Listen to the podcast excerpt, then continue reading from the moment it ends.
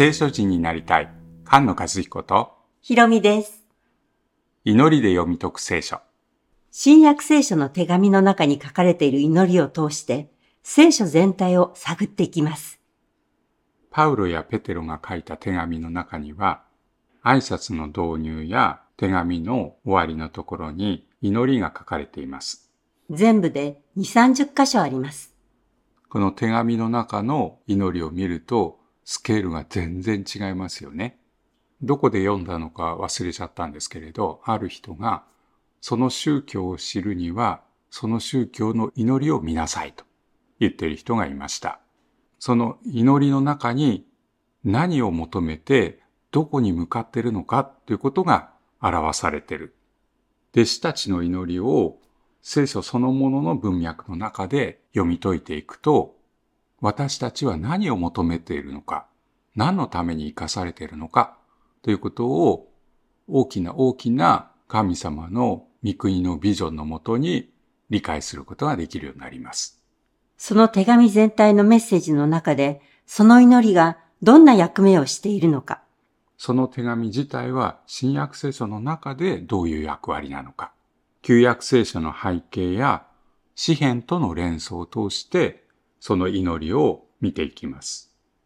この手紙というものは、主イエス・キリストが来られて復活して御霊を与えてくださって、弟子たちが新しい点、新しい地の創造の働きを始める箇所。特に使徒行伝に書かれている時代に、主イエス・キリストの御国の完成を目指して、教会を励まし、立て上げるための言葉ですね。うん。その手紙の挨拶の言葉にこういう言い方があります。私たちの父なる神と、主イエス・キリストから、恵みと平安があなた方にありますように。この祈り、挨拶は、コリントやガラテや他の手紙の挨拶の中にも書かれています。必ず出てくる挨拶だと思いましたね。うん。挨拶の箇所なので、特に気をつけて読んだりしないんじゃないかなと思うんですけれど、どの手紙でも向かっているのは主の恵みと平安。どの教会も主のために戦って、その戦いの課題はいろんな状況によって違いますけれど、目指してるのは主の恵みと平安だ。それに満たされることが、この手紙が送られている目的になってるわけですよね。恵みと平安というと、私たちは大祭司の祝祷を思い出してしまうんですよね。そうなんですね。主があなたを祝福し、あなたを守られますように。主が御顔をあなたに照らし、あなたを恵まれますように。主が御顔をあなたに向け、あなたに平安を与えられますように。ここに、恵まれますように、平安が与えられますようにと言われています。この大祭司の祝福の言葉は、神様から恵みと平安が与えられる。それは神様からの祝福の要約みたいなものですよね。この平安はシャロームですね。うん。平安、平和、完成、神様から与えられた祝福の、まあ、最終形のようなものを表している言葉ですけれど、この手紙の挨拶文の恵みと平安、その平安も旧約のこのシャロームを連想する言い方になっています。そして、恵みの方は、大祭司の祝祷の中の恵みと挨拶の恵みは少し言葉が違っています。似ている言葉なんですよね。うん。出エジプト記の34章で主の名の宣言がありますけれど、主は憐れみ深く情け深い神。怒るのに遅く、恵みと誠に富という箇所ですよね。うん。恵み、憐れみ、いくつかの言い方があります。その恵みはとこしえまでと、詩篇の中でも何度も言いますけれど、その恵みは何かこう概念を説明しているわけじゃなくて、神様の約束は確かである。そしてその約束の通りに導き出してくださった見業の歴史、そういうものを覚えるような恵みという言葉でした。新しい時代の恵みも同じですよね。うん。新しい時代は主イエスの十字架と復活の見業。教えの言葉、こういうものを覚えて、恵みの御霊の実を結ぶように励まされています。御霊の実は愛、喜び、平安、寛容と続きますね。うん。これも御霊の働きによる行いのことを話してますので、動詞で考えるといいかもしれませんよね。愛する、喜ぶ、親切にする。うん。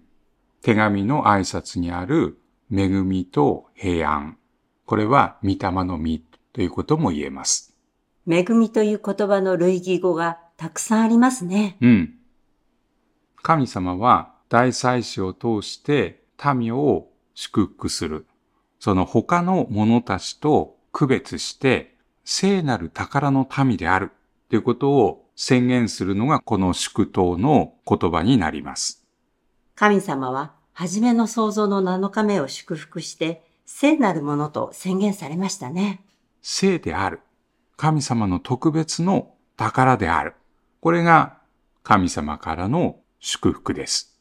同じように、新しい時代の教会も、主イエス・キリストの花嫁として聖なるものとなるように、それがパウロたちが求めているところですね。うん。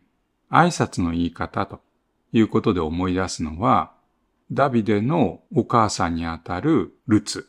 ルツ記の中で借り入れをしている人たちが挨拶を交わします。主があなた方と共におられますように。主があなたを祝福されますようにと答えます。主が祝福し守られますように。その守られるということは別の言い方で言うと共にいる。主は絶対に民から離れずに共にいてくださる。それは大切な大切な約束です。